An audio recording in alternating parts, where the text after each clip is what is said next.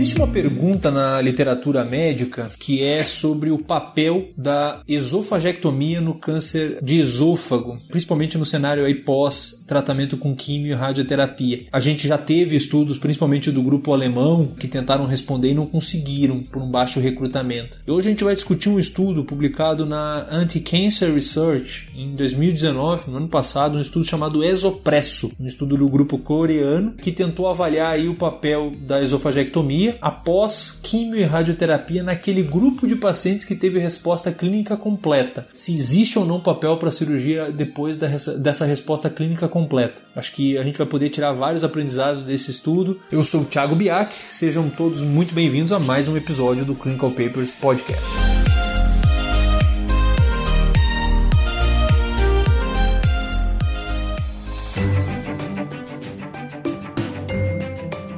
Os melhores papers publicados, interpretados a fundo por um time de especialistas em oncologia. Seja muito bem-vindo a mais um episódio do Clinical Papers Podcast.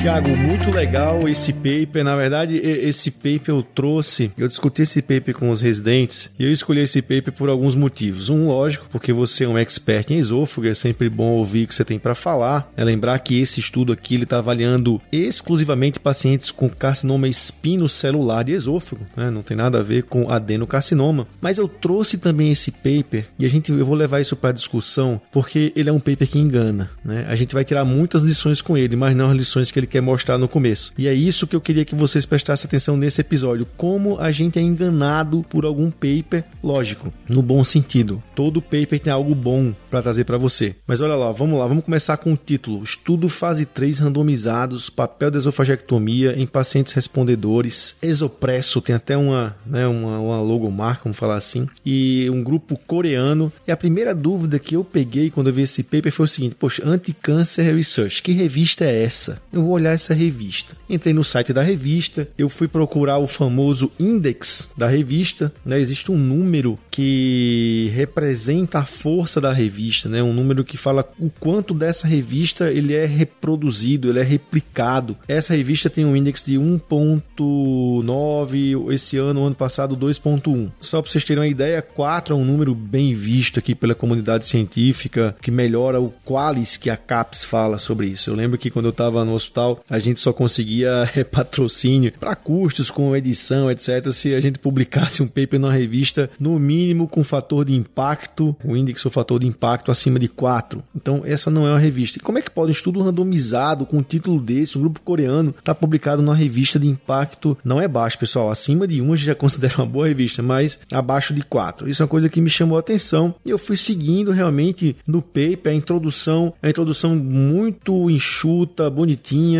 né, que fala exatamente tudo aquilo que a gente fala sobre você ter um pouco do resumo do que se trata, ele fala um pouco sobre a incidência do câncer espinocelular, ele leva a dúvida sobre o papel da cirurgia pós-radioquimioterapia. A gente sabe que os carcinomas espinocelulares têm uma alta taxa de resposta à quimio, à quimio e radioterapia. E a pergunta é se esse paciente, se o tumor sumir, né, se você tiver uma resposta clínica completa e aqui avaliado por vários métodos de exame, incluindo o PET scan, se o PET scan zerar, biópsia, tudo normal, vale a pena operar ou não. Isso baseado, que é o GAP, em alguns estudos que mostraram que não há é, ganho de sobrevida global quando você faz isso. É isso muito por complicações cirúrgicas e alta letalidade desse procedimento. A gente vai conversar um pouco mais. Mas assim, um paper bem, bem escrito. Os métodos, Tiago, eu vou deixar para você falar, mas posso me adiantar só um pouco. Extremamente bem feito, um estudo bem desenhado, bem pensado, com uma resposta plausível com um gap na, na literatura. E aí a gente vai ver os métodos e vai chegar no problema desse paper que o episódio de hoje é exclusivamente para isso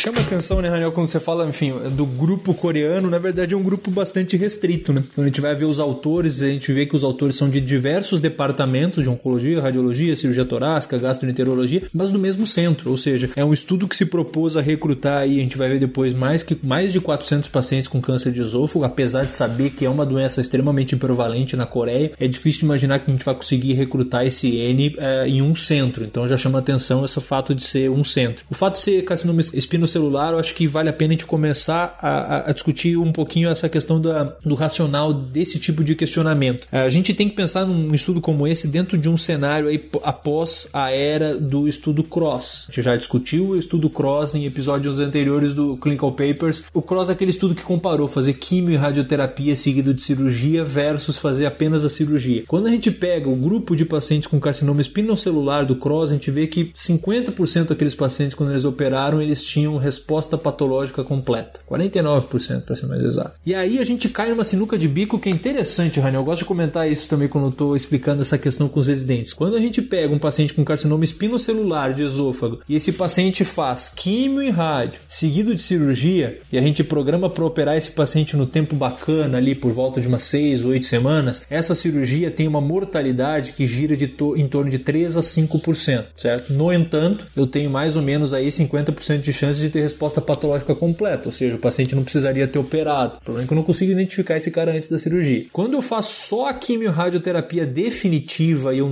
deixo de operar esse paciente, eu tenho uma chance então aí, teoricamente eu teria uma chance aí de por volta de 50% de ter uma resposta completa, a gente sabe que hoje em dia que é um pouco menos, e aí eu não opero esse cara, eu opero esse cara só se ele for ter uma progressão de doença. A gente faz o que a gente chama de uma esofagectomia de resgate. E o problema, aí o, o lado bom da coisa é que eu opero só quem precisa de fato. O problema é que a mortalidade da cirurgia vai subir bastante, chega em algumas séries na ordem de 10 a quase 20%. Então é uma sinuca de bico interessante. E se a gente conseguir identificar, primeiro, quem que teria resposta patológica completa, esse é um ponto. Eu acho que essa é, é, é, esse tipo de questionamento é o que eu ia. A primeira coisa que eu fui atrás ao ler esse paper, se a gente conseguir identificar isso de uma forma bacana. E se de fato eu consigo identificar o cara que não precisa operar, ou seja, aqui, esse cara aqui é resposta completa, esse cara eu não preciso operar. Ou se eu conseguir resgatar todos aqueles pacientes, ou a grande parte daqueles pacientes que eventualmente tiverem uma recidiva. Então, essa discussão é extremamente pertinente. Ele cita na introdução um trabalho do autor que é o Stahl, um estudo alemão que tentou responder isso com carcinoma espinocelular, só quimio-rádio ou quimio-rádio seguido de cirurgia. Esse estudo ele mostrou basicamente que a gente diminuía a taxa de recidiva loco-regional quando operava, mas esse estudo foi negativo para a sobrevida global, porque a gente não tinha. O estudo teve um recrutamento baixo, era uma grande dificuldade, na verdade, questão do recrutamento. Né? Você falou muito bem. A cirurgia pós-rádio e quimioterapia tem séries, esse estudo que você citou, se eu não me engano, a mortalidade foi da ordem de 10 a 12%. Então a sobrevida global ela se perde com a mortalidade da cirurgia. E é tanto que o que ele, o que ele mostrou foi ganho de sobrevida livre doença, porque você só,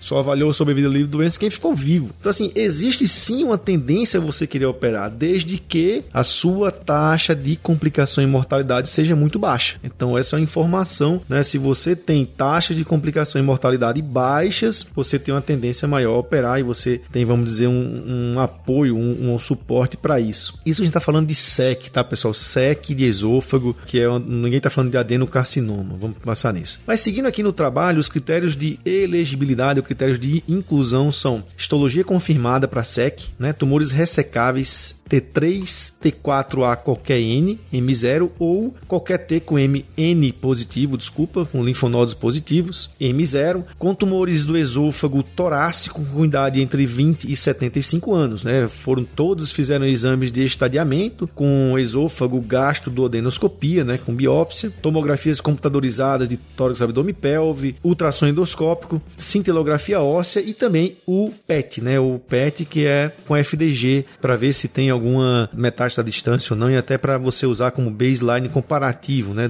do, do método.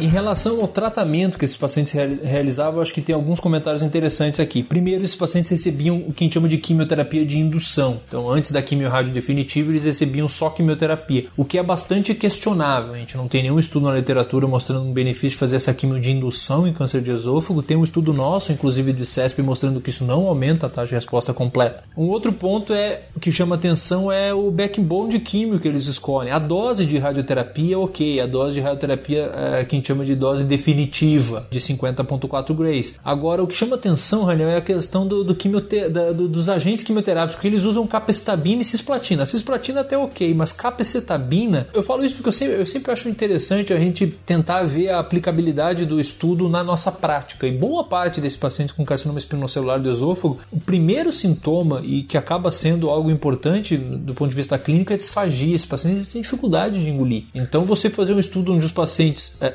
engolem o Xeloda e recebem Xeloda mesmo concomitante à rádio, eles pacientes recebiam também Xeloda cisplatina concomitante à rádio, é, chama atenção. Ou seja, pode ser que a gente já esteja aí separando uma, uma, uma população já com melhor prognóstico, digamos assim, do que se eu comparasse um paciente que não engoliria o Xeloda. É, um outro um fator que é interessante, eu acho que todo estudo com câncer de esôfago sério hoje em dia ele deve excluir ou pelo menos avaliar a questão de perda ponderal antes do paciente entrar em tratamento. Já tem uma série de estudos anteriores mostrando que pacientes que perdem mais de 10% do peso, eles têm um pior prognóstico. Então essa informação ela precisa ser verificada, mesmo que não sejam excluídos os estudos, essa, essa, essa informação ela precisaria ser verificada ao meu ponto de vista. Não, Tiago, muito bem falado, né? Lembrar que os pacientes com câncer de esôfago são geralmente o quê? Pacientes que bebem, que fumam, né? pacientes que muitas vezes perdem peso. Lembrar dos riscos para outros tumores também, pulmão, estômago, enfim, tumores relacionados a esse hábito né, de, de vida. Enfim, seguindo aqui na, na metodologia, o estudo bem desenhado, falando das randomizações em bloco, estratificado por presença ou não de metástase linfonodal, é, descreve as cirurgias, que foi a Ivor Lewis, que é uma cirurgia que se faz na astomose intratorácica, né, descreve como é que, é, quais são os procedimentos cirúrgicos possíveis, o que é resposta patológica, o que é resposta clínica, ele explica realmente tudo, um follow-up bem desenhado, e aí a análise estatística falando do endpoint primário, que seria sobrevida livre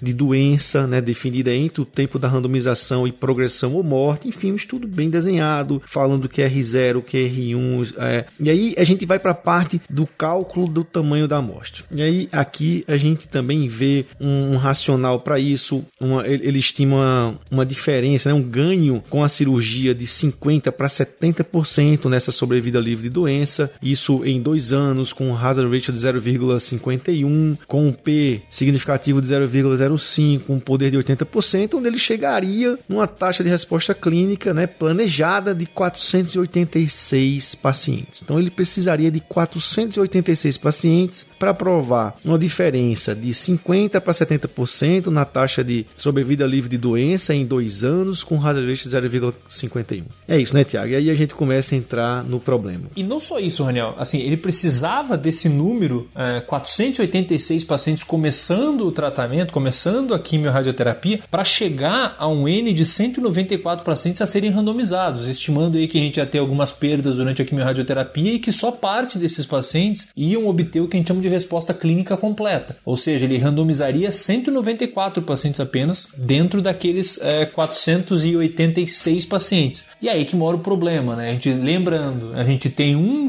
um estudo realizado em um centro, na Coreia, tudo bem, mas um centro. E aí aconteceu que se, eles conseguiram randomizar, na verdade, 37 pacientes, desses 194 pacientes que eram necessários para conseguir identificar aquele aumento de 50 para 70%. Então, 19 pacientes foram randomizados por braço cirurgia e 18 pacientes randomizados por braço observação. Desses 19 pacientes randomizados por braço cirurgia, eu gosto de olhar o consorte ali do estudo, é, a gente vê que 13 pacientes de fato fizeram a cirurgia, 6 recusaram a cirurgia. Aí fica difícil, né, Raniel? Fica difícil de mostrar qualquer é, diferença no desfecho se a gente tem de 194 necessários, a gente conseguiu randomizar só 37, né? É exatamente isso, Tiago. Mas imagine a situação: você faz um estudo desse, planeja, né, um estudo fase 3, você tem um número estimado de pacientes tal. Não tem como você não querer publicar os resultados e até porque, por que não publicar né, o resultado? O que você não pode, pessoal, o que o autor não pode fazer na situação dessa é tirar conclusões. Ele não pode, porque tudo que ele desenhou para ver a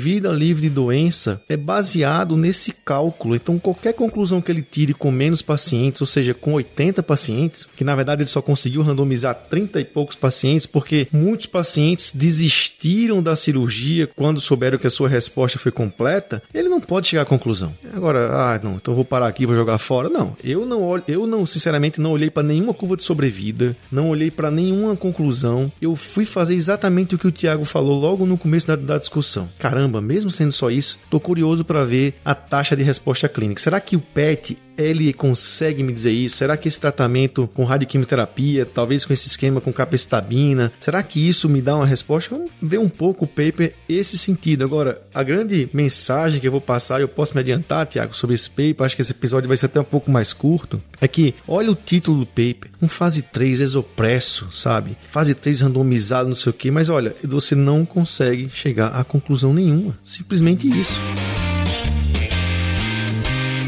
Clinical Papers Podcast. A medicina que você faz hoje pode não ser a de amanhã.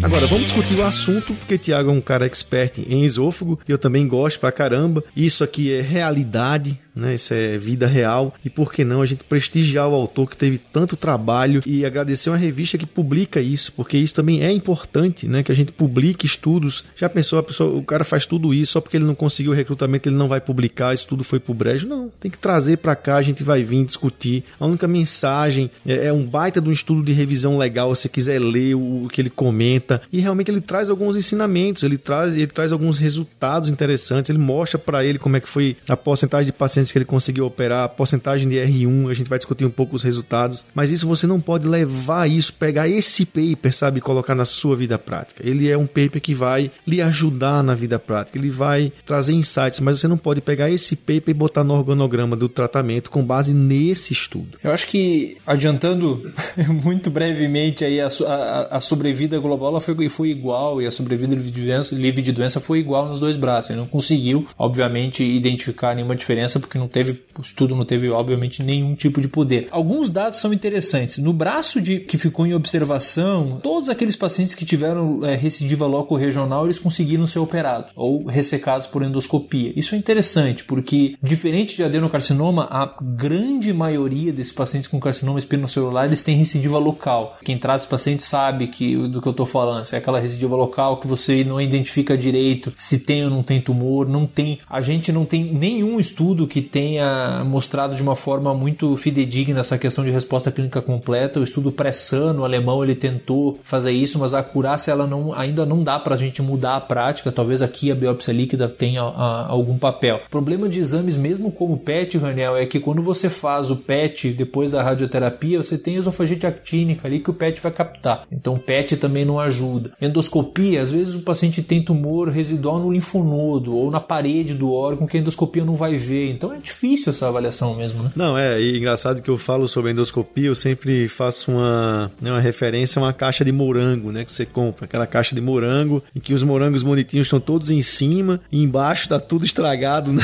você compra aquela caixa de morango, lembra que aquele valor que você está pagando é basicamente a metade da caixa. E a biópsia, tanto para reto quanto esôfago, é exatamente isso. A biópsia vê aquele morango de cima, o que está embaixo, né, na parede, linfonodo não vê. E aí você traz esses outros exames, tomografia, tomografia, PET, e realmente é uma dificuldade, que aí tem um processo inflamatório junto. Eu queria dar, aproveitar aqui, Anel, para dar uma dica para os nossos ouvintes, para esses estudos onde a gente tem esses tratamentos sequenciais, faço químio, depois faço químio rádio, depois opero, não opero, etc. Prestar atenção em dois momentos que são importantes. Eu acho que aí já aproveitando até esse gancho para tentar tirar as nossas conclusões desse estudo. O primeiro momento é o momento onde o paciente ah, assina o termo de consentimento do estudo, ou seja, seja, o momento onde o paciente diz eu quero sim participar desse estudo. Isso foi feito no início nesse estudo, ou seja, antes da quimio radioterapia, esse paciente assinava o termo de consentimento. E qual que é o momento onde é feita a randomização? Esse eu acho que é o segundo grande momento. Nesse estudo, o paciente assinava o termo de consentimento no começo, só que ele era randomizado depois, porque a gente precisaria ter essa resposta clínica completa. O que, que é, é muito é, plausível de acontecer e que aconteceu e foi uma das, uma das entre aspas, das causas possíveis de, de, de, de baixo recrutamento, não justifica, porque de fato eles conseguiram recrutar pouco paciente, é eu assino para participar do estudo. Mas a hora que eu tenho resposta clínica completa e o cara fala que eu tenho que fazer uma cirurgia que tem uma chance de morrer e eu tenho com resposta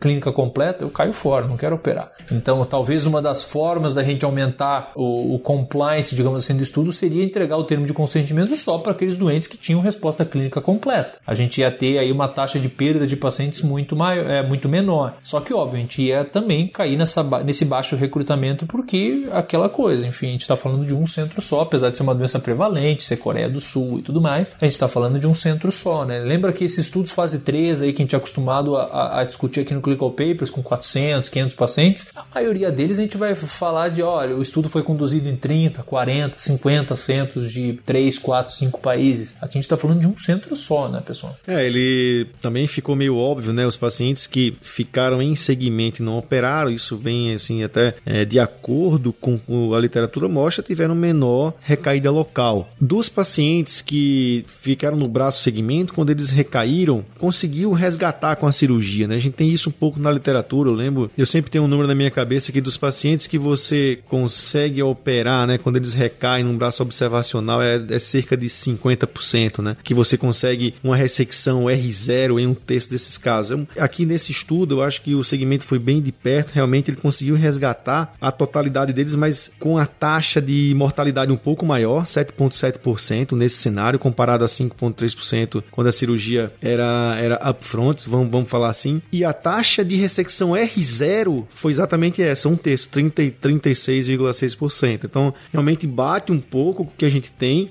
né, de experiência e na literatura, mas mais uma vez, pessoal, isso é um resultado apenas descritivo desse número aqui de, pacientes aqui, ele descreveu esse resultado.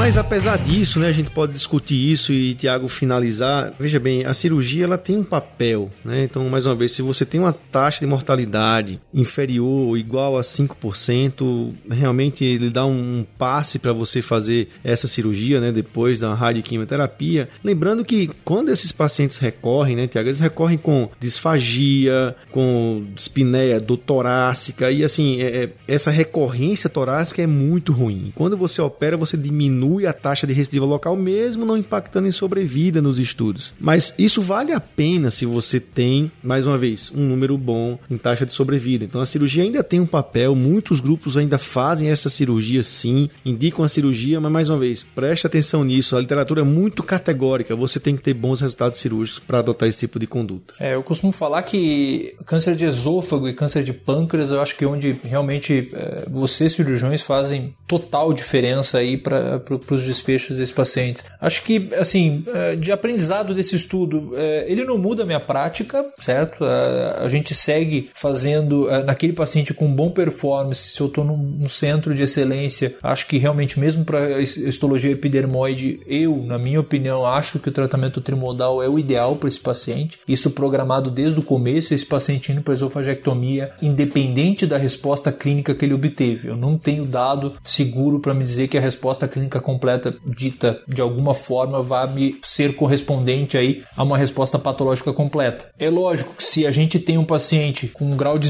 desnutrição severa, uma lesão extensa, principalmente aí acho que uma coisa que é importante é a localização do tumor, tumores que estão acima da carina. A gente sabe que a cirurgia de resgate ela vai ser mais complexa porque você tem a questão de fibrose do mediastino. Eventualmente um paciente que tem um tumor um pouquinho mais distal, eu posso tentar correr o risco, digamos assim, de não operar ele no primeiro momento que eu sei que a cirurgia pode ser um pouco menos mórbida. Isso depende muito dessas duas variáveis. O paciente, questão condição nutricional, a relação da lesão, etc., as condições anatômicas daquele indivíduo, uh, e a questão do cirurgião e do suporte de pós, uh, suporte pós-operatório. Isso faz completa, completamente toda a diferença. E um outro ensinamento que eu acho que talvez seja uma coisa bacana desse estudo é que ele, ele pegou o braço observação e viu que o tempo mediano aí de, de recorrência desses pacientes eram 5,9 meses. O que isso quer dizer? Naquele paciente que eu não operei, num intervalo de tempo de seis meses, pelo menos, 50% deles já estavam recidivando. Então, uh, ele levanta esse alerta no seguinte eh, modo de pensar: eh, não adianta eu acompanhar esse paciente que eu não operei, que eu acho que é resgatável, esse paciente não pode ser acompanhado a cada seis meses. Então, assim, eu acho que isso, essa individualização é importante. Se eu acho que aquele paciente pode ser resgatado cirurgicamente depois do tratamento definitivo, ele precisa ser cuidado de perto. Metade deles vai recidivar dentro de seis meses. Isso é muita coisa, isso é muita coisa. Então acho que esse talvez seja o grande é, ensinamento, digamos assim, desse, desse estudo, que não muda a prática, mas que é, levanta vários, vários alertas pra gente aí. Não sei, você quer comentar alguma outra coisa, Ranião? Não, acho que a gente pode finalizar por aqui. Realmente bem interessante, por mais que o estudo seja, não posso dizer nem negativo ou positivo, simplesmente o estudo não, não conseguiu recrutar né, adequadamente os pacientes, mas é, fica a lição, sabe? Fica a lição pra gente ter cuidado, pra gente encarar esse estudo como um fase 2, entendeu? Um fase 2 que mostrou um pouco do que é a terapia, das, é, da, da segurança do tratamento, mostrou um pouco da experiência do centro, por que não publicar? Só que a gente tem que olhar esses dados com carinho e cuidado. Mais uma vez, muito obrigado, espero que vocês tenham gostado do episódio. Vão lá nas redes sociais, compartilhem e até a próxima semana.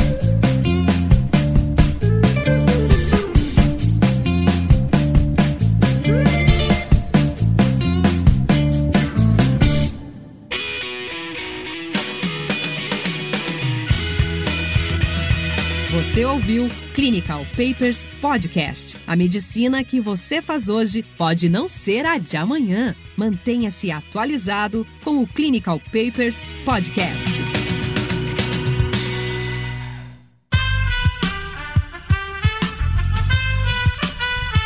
Este podcast foi editado por Aerolitos Edição Inteligente.